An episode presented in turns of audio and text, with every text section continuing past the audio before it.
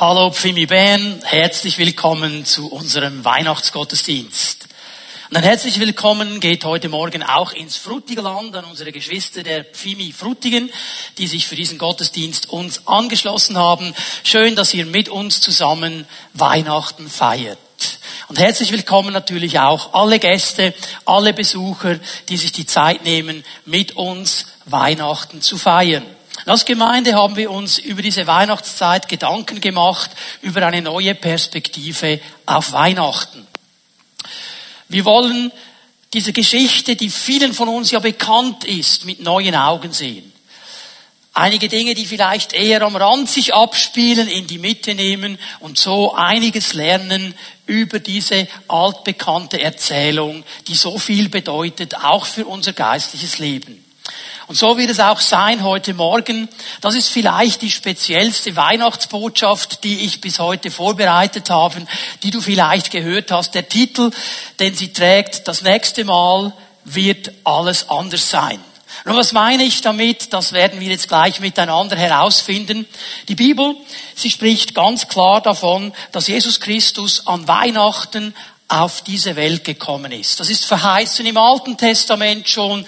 Davon wird gesprochen im Neuen Testament. Das ist das, was wir feiern, dass der Sohn Gottes Mensch geworden ist, auf diese Welt gekommen ist, um mit uns Menschen zu leben und uns zu erlösen.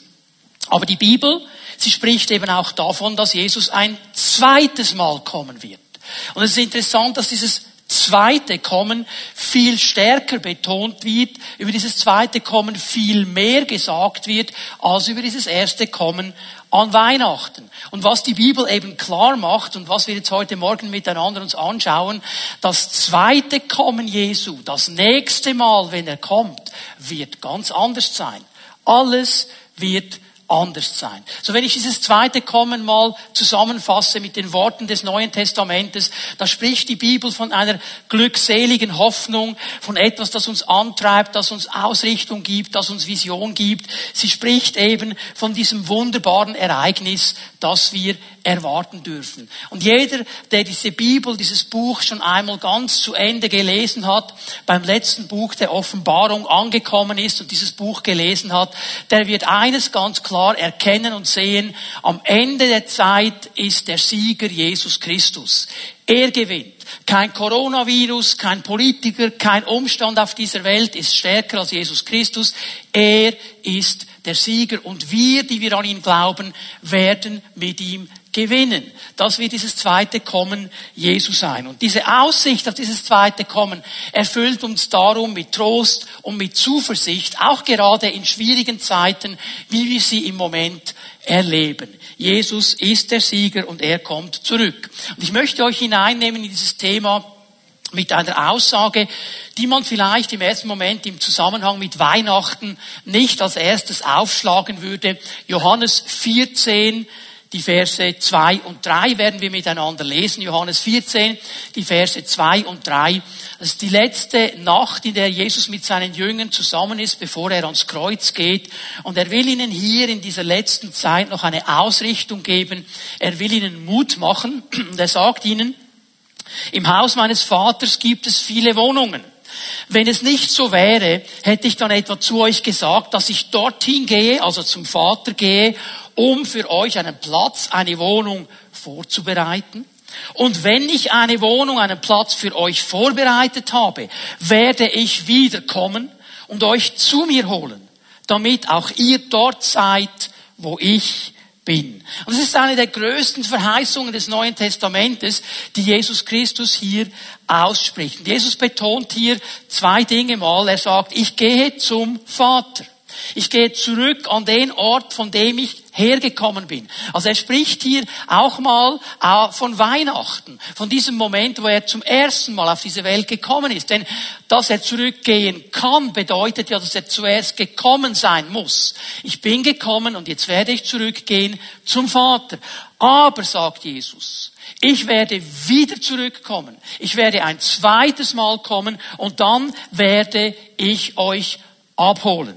Nur wir alle wissen, dass der erste Teil dieser Verheißung erfüllt ist. Jesus ist auf diese Erde gekommen, er hat hier gelebt, er hat am Kreuz von Golgatha für uns eine Erlösung erkämpft und ist dann zurückgegangen zu seinem Vater. So der erste Teil der Verheißung ist erfüllt. Und das macht mir Mut und Hoffnung, denn wenn Jesus den ersten Teil der Verheißung erfüllt, dann wird er ganz sicher auch den zweiten Teil der Verheißung erfüllen, dass er nämlich zurückkommen wird, dass es ein zweites Kommen geben wird und dass er mich abholen wird und alle, die an ihn glauben. Und dieses zweite Kommen wird ganz anders sein als das erste Kommen. Und ich möchte euch heute Morgen in meiner Weihnachtsbotschaft sieben Unterschiede zeigen zwischen dem ersten Kommen Jesu an Weihnachten, das wir heute feiern, und dem zweiten Kommen Jesus, das noch aufsteht, das wir erwarten, auf das wir hinleben. Sieben ganz wichtige Unterschiede, die uns zeigen werden, das nächste Mal, wenn Jesus wiederkommt, wird alles ganz anders sein. Nun, das erste Kommen Jesu, Weihnachten, ich möchte es mal so sagen, war ein ganz langsamer Prozess. Gott ist auf diese Welt gekommen, so wie wir alle auf diese Welt gekommen sind. Durch eine Schwangerschaft und durch eine Geburt. Durch eine Ankündigung schon im Alten Testament durch die Propheten, dann durch den Engel an die Maria und dann durch diesen ganzen Prozess der Schwangerschaft und der Geburt. Gott hätte alle Möglichkeiten dieser Welt gehabt. Er ist Gott, er kann tun, was er will. Und doch entscheidet er sich, als Baby auf diese Welt zu kommen. Lass uns mal schnell Lukas 1, Vers 31 aufschlagen. Diese bekannte Worte des Engels an Maria. Du wirst schwanger werden, du wirst deinen Sohn zur Welt bringen, dem sollst du den Namen Jesus geben. Jesus Jehoshua, der Erlöser, der Erretter. Und der Engel sagte dann nachher auch, er wird die Menschen erlösen. So du wirst schwanger werden, Du wirst deinen Sohn gebären, du gibst ihm den Namen Jesus. Jesus sollte als Mensch unter Menschen leben.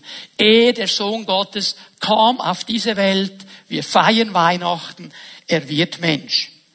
Seine Aufgabe war, den Menschen zu zeigen, wie Gott ist.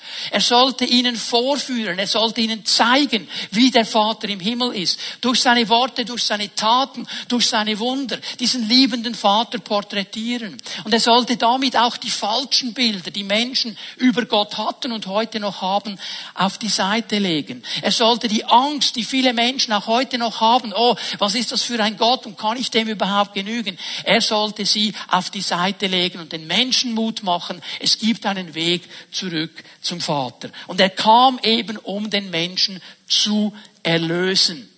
Jesus hat jede menschliche Situation erlebt. Er hat jede Versuchung erlebt, sagt uns das Wort Gottes, mit einem großen Unterschied. Er hat nie einen Fehler gemacht. Er hat nie eine Verfehlung zugelassen. Er wurde zwar versucht, aber ohne Verfehlung. Das Kommen Jesu, obwohl ein Wunder, obwohl begleitet von vielen Engeln, geschah langsam. Ankündigung, Schwangerschaft, Geburt. Mindestens neun Monate. Prozess mit Ansage. Das nächste Mal wird alles anders sein. Denn das zweite Kommen geschieht ganz schnell. Und auch hier schauen wir hinein ins Neue Testament. 1. Korinther 15, Vers 52, Paulus spricht hier über dieses zweite Kommen und er betont, in einem einzigen Augenblick wird das geschehen. In einem Sekundenbruchteil. Du kannst nicht mal die Augen schließen und zwinken, so schnell wird das geschehen. Es wird rapide schnell geschehen. In einem Sekundenbruchteil. Dann, wenn vom Himmel her die Posaunen zu hören ist, die das Ende der Zeit ankündigt, sobald die Posaune erklingt, werden die Toten auferweckt werden und einen unvergänglichen Körper bekommen. Und auch bei uns, die wir dann noch am Leben sind, wird der Körper verwandelt werden. Das erste Kommen Kommen Jesu, die Vorbereitung auf Weihnachten geschah langsam. Das zweite Kommen geht ganz schnell, ein Sekundenbruchteil. Und es geht nicht nur ganz schnell, es geschieht auch ohne Ankündigung, ohne Vorwarnung, sage ich einmal. 1. Thessalonicher 5, Vers 2. Ihr selbst wisst ja ganz genau, dass jener große Tag, der Tag des Herrn, so unerwartet kommen wird wie der Dieb in der Nacht. Ein bekanntes Bild, das Paulus hier braucht, das wir gleich bei Jesus auch noch sehen werden, des Diebes, der in der Nacht kommt nicht sagen wird, ich komme dann.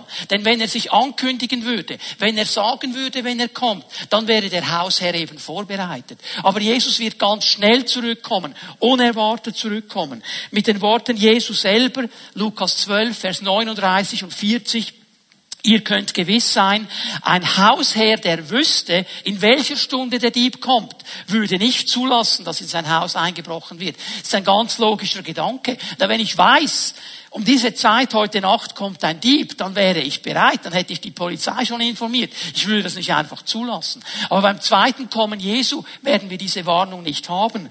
So, Vers 14, das ist die wichtige Botschaft für uns heute, sollt auch ihr ständig bereit sein. Diese innere Bereitschaft haben zu wissen, Jesus kommt zurück. Wir sollten uns viel mehr mit diesen Gedanken beschäftigen, als mit irgendeinem Virus, mit irgendeiner Krise. Wir sollten uns damit beschäftigen, dass unser König zurückkommen wird. So sollt auch ihr ständig bereit sein, denn der Menschensohn, er kommt zu einem Zeitpunkt, an dem ihr nicht damit rechnet. Niemand weiß das genaue Datum. Niemand weiß den Zeitpunkt. Nur der Vater im Himmel. Und darum gilt für uns, bereit zu sein, innerlich zu wissen und bereit zu sein. Unser Jesus, der kam nicht einmal an Weihnachten. Er wird wiederkommen als König aller Könige und er wird uns zu sich nehmen. Das erste Kommen an Weihnachten, das wir heute feiern, es war leise und wurde nur von ganz wenigen Menschen erkannt.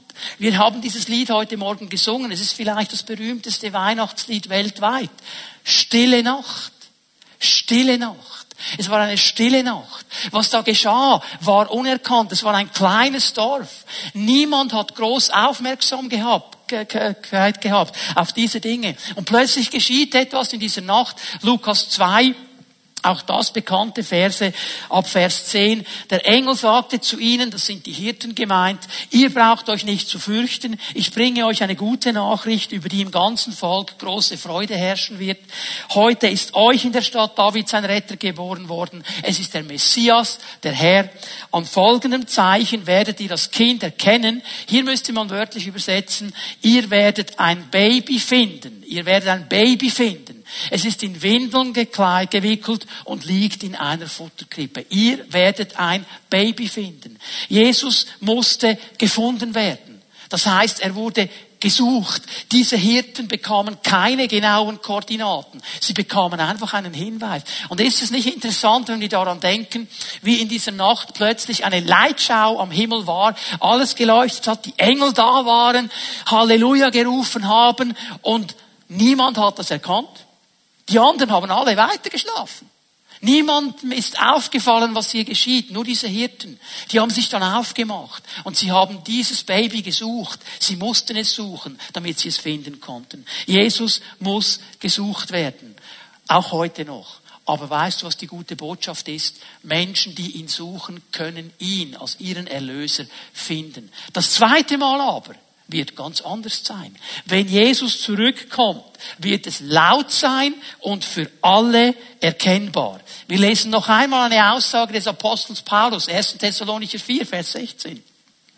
Der Herr selbst wird vom Himmel herabkommen, ein lauter Befehl wird ertönen. Ein lauter Befehl wird ertönen. Dieses Wort, das hier gebraucht wird, ist ein ein Befehlsschrei, der auf einer Galeere gebraucht worden ist, wenn der Antreiber seinen Rudern ein Kommando zugeschrien hat. Und das ging nicht leise. Es war ein Schrei, der gebraucht wird, um einen Wagenlenker zu bezeichnen, der seinen Pferden Kommandos zugibt in der Arena. Und das geschieht nicht leise. Das wird ganz laut sein. Und wenn der Herr schreit und wenn er einen Befehl laut erschreien lässt, dann wird das gehört werden. Und auch die Stimme eines Engelfürsten, der Schall einer Posaune Gottes werden zu hören sein. Wunderschön heute Morgen, wie Matthias die Trompete geblasen hat und gespielt hat, berührt mich immer wieder. Aber Matthias, deine Trompete, die du gespielt hast, die wird nichts sein zu dieser Posaune, die dann erklingen wird, wenn Jesus wiederkommt. Das wird die ganze Welt hören.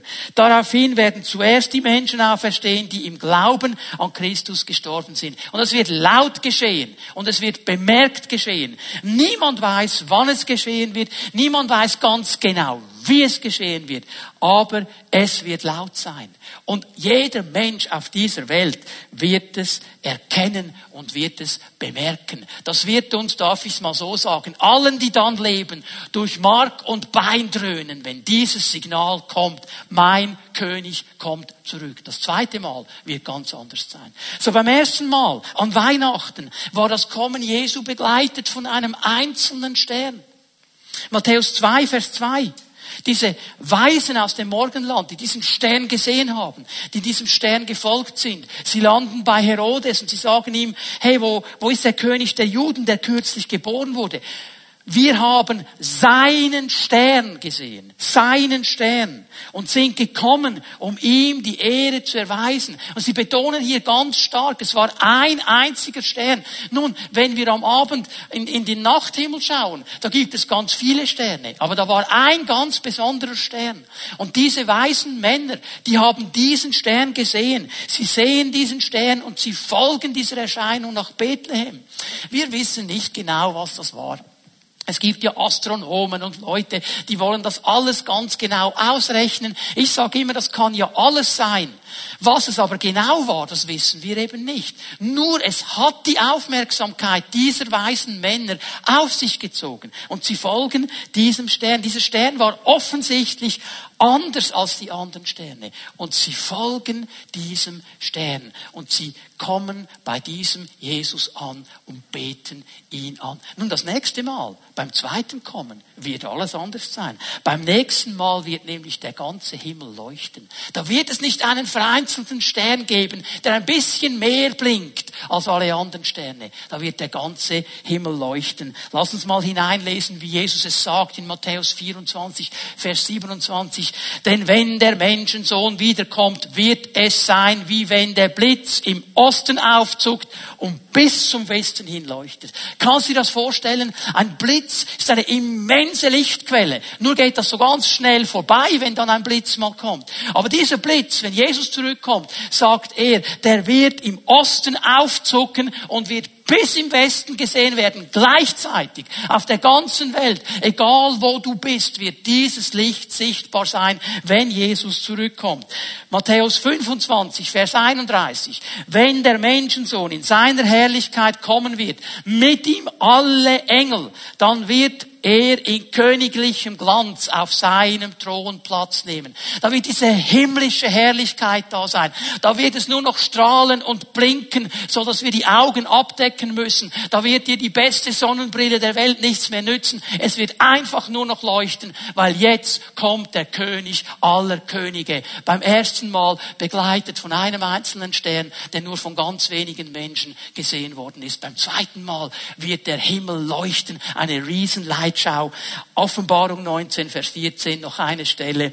Ihm folgten auf weißen Pferden reitend und in reines, leuchtendes weißen Leinen gekleidet die Heere des Himmels. Stell dir dieses Bild vor. Jesus kommt und er kommt zurück mit diesem ganzen Heer des Himmels, die gekleidet sind in strahlend weißes Leinen. Und da kannst du Meister Propper und wie sie alle heißen, diese Waschmittel vergessen. Niemand kann so reinwaschen, wie das das Blut Jesu Christi tut. Und das wird strahlen und blinken und der ganze Himmel wird in Bewegung sein. Und das wird keinem Menschen auf dieser Welt verborgen bleiben. Auch hier ist die Bibel glasklar. Offenbarung 1, Vers 7. Und er wird wiederkommen. Ausrufezeichen. Kann niemand verändern.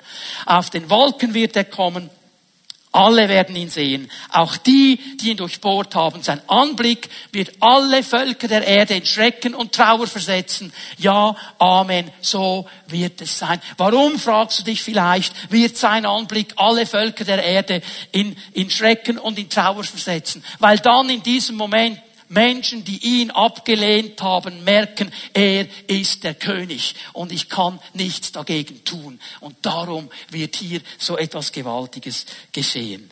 Beim nächsten Mal wird alles anders sein. So beim ersten Kommen Jesu, da wurde Jesus nur von ganz wenigen Menschen geehrt. Nur ganz wenige Menschen sind gekommen. Wir haben von den drei Weisen gehört, von den Weisen gehört. Wir haben von den Hirten gehört, die da waren. Und Johannes fasst es mal so zusammen. Johannes 1, Vers 11. Er, Jesus, kam zu seinem Volk. Er kam zu seinen Leuten. Er kam zu dem Seinen. Aber sein Volk wollte nichts von ihm wissen. Die wollten ihn nicht. Das hat ihnen nicht gepasst. Die wollten den Messias anders haben. Sein Volk hat ihn nicht geehrt. Nur ganz wenige Menschen haben das erkannt. Sie haben ihn abgelehnt als ganzes Volk. Er wurde ans Kreuz verschlagen. Die Menschen wollten ihn nicht haben. Nur ganz wenige sind ihm nachgefolgt. Aber Leute, beim zweiten Mal wird alles ganz anders sein. Denn beim zweiten Kommen Jesu wird Jesus von jeder Person auf dieser Erde geehrt werden. Und ich sage es mal bewusst so, egal ob du ihn ehren willst oder nicht, in diesem Moment, wenn du am Leben bist, wirst du ihn ehren. Das ist das, was die Bibel sagt. Römer 14, Vers 11. Es heißt in der Schrift, so wahr ich lebe, sagt der Herr, vor mir wird jedes Knie sich beugen, jeder Mund wird Gott die Ehre geben. Jeder, jedes Knie. Jeder Mund wird ihn ehren. Jeder. Jeder Mensch wird sich vor Jesus hinknien und ihn als Herrn bekennen. Ob das passt oder nicht. Jeder Politiker, jede Berühmtheit, jeder Sportler, jeder Atheist, jeder, der gesagt hat, das ist alles nur Brimborium, das gibt es alles nicht, funktioniert alles nicht. Jeder wird sich vor diesem Jesus auf die Knie werfen und ihn ehren und ihn preisen. Denn er kommt nicht zurück als Baby.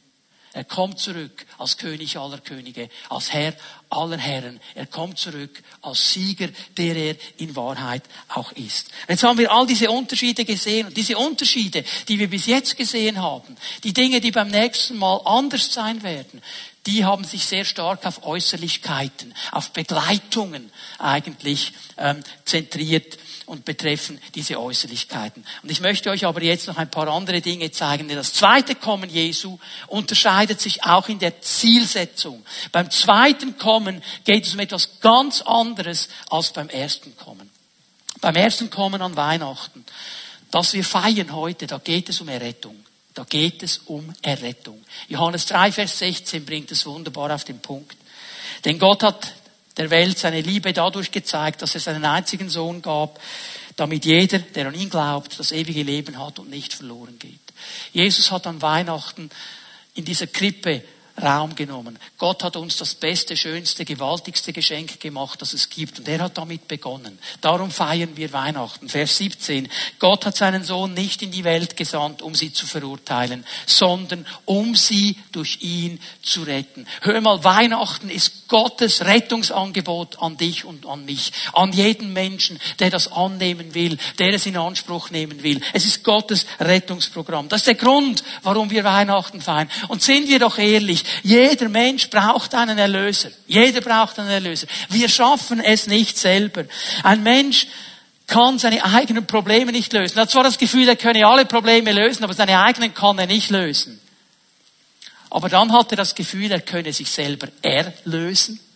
Die Probleme, die wir haben, die uns umtreiben, für die wir keine Lösung finden. Aber dann denken wir, ja, aber die Lösung, da kann ich dann schon noch etwas mischen und dann wird dann Gott schon zufrieden sein. Hey, vergiss es. Der Hauptgrund, warum Menschen nicht in den Himmel kommen, bitte pass jetzt gut auf. Der Hauptgrund, warum Menschen nicht in den Himmel kommen, ist nicht die Sünde. Das ist nicht unsere Verfehlung. Die trennt uns von Gott. Weißt du, was der Hauptgrund ist? Unser Stolz. Dass wir das Gefühl haben, wir können es selber.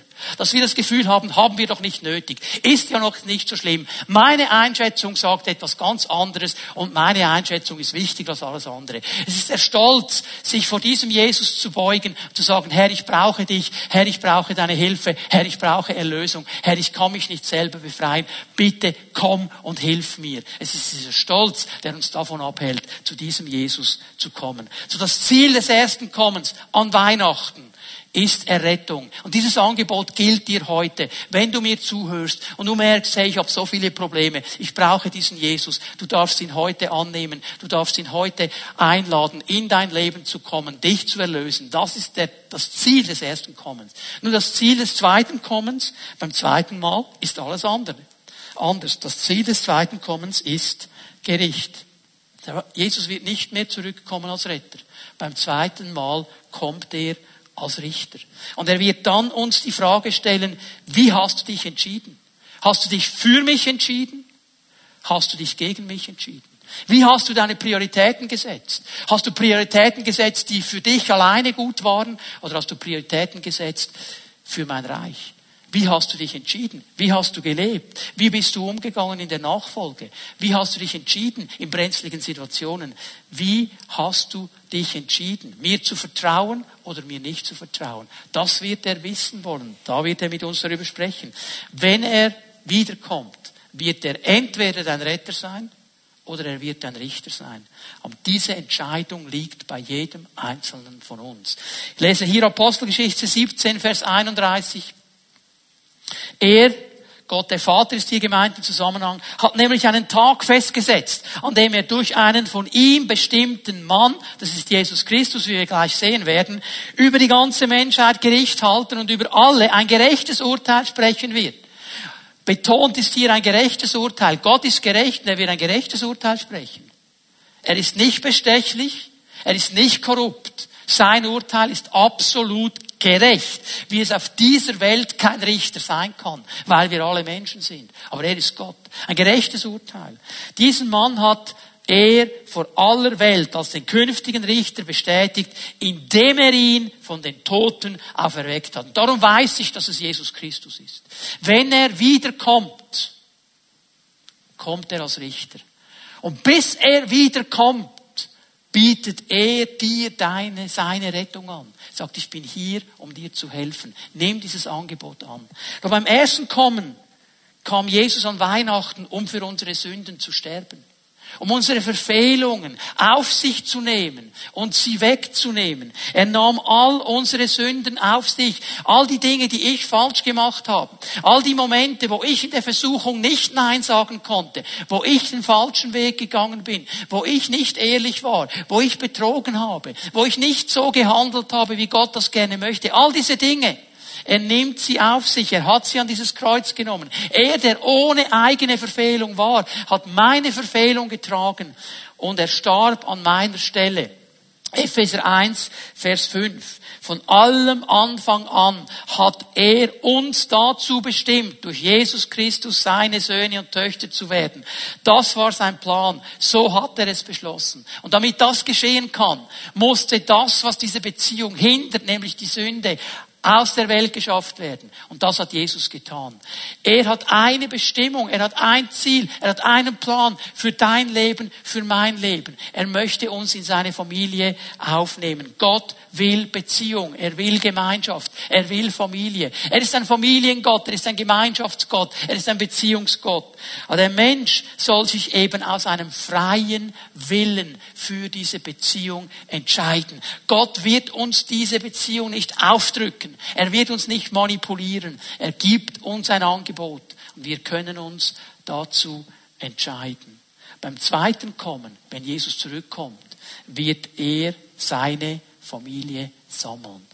Er wird all diese Menschen sammeln, die sich für ihn entschieden haben. Er wird sie zusammenführen, was wir am Anfang gelesen haben. Und er wird sie in dieses Haus des Vaters bringen. Matthäus 24, Vers 31 lesen wir hier. Er wird seine Engel mit mächtigem Posaunenschall aussenden und sie werden seine Auserwählten aus allen Himmelsrichtungen zusammenbringen. Von einem Ende des Himmels bis zum anderen. Und seine Auserwählten, Das ist seine Familie. Das ist jeder Mensch, der sich entschieden hat, auf das Angebot Gottes einzugehen. Hör mal, bitte hör mir gut zu. Jeder ist von Gott geschaffen. Jeder ist von Gott geliebt. Jeder hat einen Platz im Plan Gottes. Gott hat einen Plan für dich. Aber nicht alle nehmen das an. Nicht alle entscheiden sich dafür. Nicht alle entscheiden sich für den Retter. Darum wird er irgendwann zum Richter, wenn er zurückkommt. Aber die Entscheidung, die kannst du heute treffen. Noch einmal ein bekanntes Wort, Johannes 1, Vers 12. Allen denen jedoch, die ihn aufnahmen und an seinen Namen glaubten, gab er das Recht, Gottes Kinder zu werden. Es geht um diesen einen Moment in deinem Leben, wo du sagst, Jesus, ich möchte, dass du mein persönlicher Retter bist. Ich möchte, dass du mein persönlicher Herr bist. Ich möchte, dass du in mein Leben kommst, dass du aus meinem Leben alles wegnimmst, was mich hindert, zu Gott zu kommen und dass du mir hilfst, mit Gott zu leben, dass du mein Retter bist, dass ich erwarten darf, diesen Moment, wenn du zurückkommst, wo du mich sammeln wirst mit allen anderen zusammen und wir ins Haus des Vaters gehen dürfen. Das ist das Angebot Gottes, das er uns an Weihnachten macht. Und noch eine letzte Sache. Beim ersten Kommen kam der König aller Könige, der Herr aller Herren, in absoluter Demut. Wir schauen hinein in diesen Philipperbrief, zweites Kapitel ab Vers 6. Jesus wurde als Baby geboren, der König aller Könige, der Herr aller Herren, der im Thronsaal Gottes war, ein Vater war. Er wird als Baby geboren.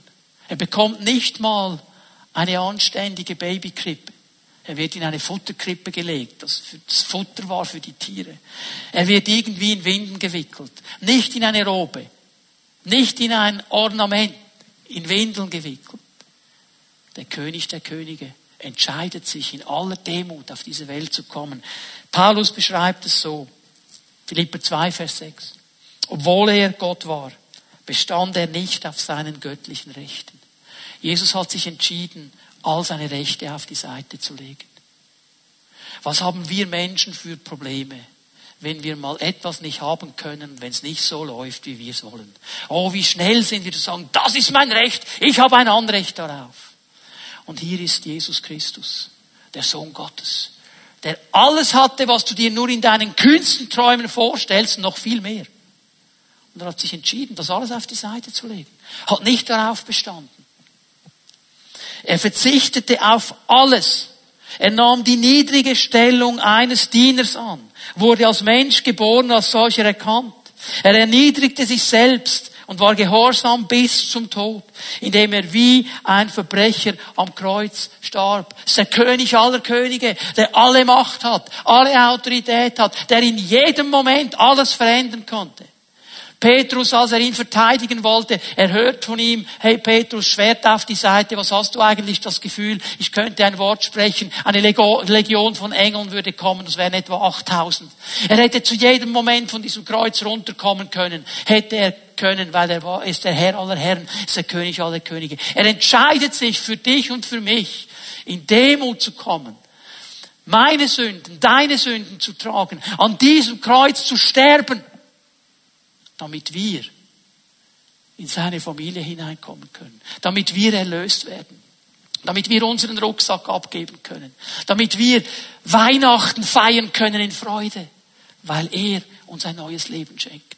Aber beim zweiten Mal wird alles anders sein. Beim zweiten Kommen kommt er in all seiner Herrlichkeit als König und als Herr. Und dann gibt es keine Diskussionen und kein Wenn und aber. Vers 9, Philipper 2.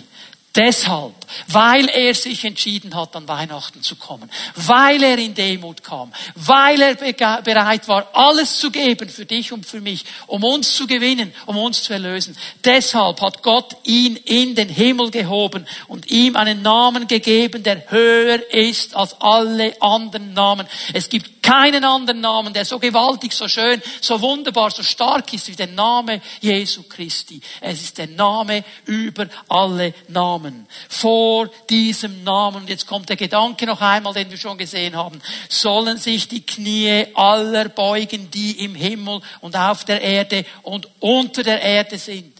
Es gibt keine Dimension, nicht der Himmel, nicht die Erde, nicht die Unterwelt, die sich nicht beugen wird an diesem Tag vor Jesus Christus, wenn er kommt. Sogar der Teufel muss seine Knie beugen vor Jesus, weil Jesus der absolute Herr und König ist. Wenn Jesus zurückkommt, dann wird er sein Reich aufbauen, wird das Böse auslöschen, er wird als gerechter König regieren auf dieser Welt und wir werden mit ihm in diesem Reich sein. Das ist die herrliche Hoffnung. Das ist die herrliche Zukunft, auf die wir hinsteuern. Da wird es keine Corona und anderen Viren geben. Da wird es keine schlimmen Dinge geben. Da wird seine Königsherrschaft sein. Da wird der Böse verbannt sein. Das erwarten wir. Darum haben wir eine so große Hoffnung. Aber schau, diese Entscheidung, diesem König zu dienen, ich muss es dir ganz klar sagen, die kannst du nicht an diesem Tag treffen, wenn er zurückkommt. Dann ist es zu spät, weil dann kommt er als Richter, dann kommt er nicht als Retter. Das kannst du nur heute tun und in der Zeit, die uns noch bleibt, bis er zurückkommt. Darum ist diese Weihnachten in diesem Jahr so wichtig für dich. Lass dieses Angebot Gottes nicht an dir vorbeigehen. Öffne dein Herz. Nimm diesen Jesus auf. Nimm ihn auf als einen Retter. Vielleicht hast du das noch nie getan. Dann tu es heute Morgen. Bete jetzt dann gleich mit mir zusammen und lade diesen Jesus ein in dein Leben. Und vielleicht hörst du mir zu und du sagst, ja, es gab einen Moment in meinem Leben, da habe ich mich entschieden, mit diesem Jesus zu leben. Aber da sind so viele Dinge geschehen, da sind so viele Dinge über mich hereingebrochen, da kamen so viele Krisen und irgendwie habe ich losgelassen, irgendwie habe ich nicht festgehalten und jetzt ist er eigentlich nirgends mehr. Dann lade ich dich ein, mit mir dieses Gebet zu sprechen und Jesus noch einmal einzuladen. Gib ihm dein dein Leben ganz neu heute Morgen. Sag ihm, Jesus, ich will mit dir leben. Komm und hilf mir, mit dir vorwärts zu gehen. Hilf mir, bereit zu sein. Wir wissen nicht, was die Zukunft noch alles für uns bereithält. Wir wissen nicht, was in zwei, drei Monaten sein wird. Das wissen wir nicht. Aber weißt du, was wir wissen? Wir wissen, wer die Zukunft hält.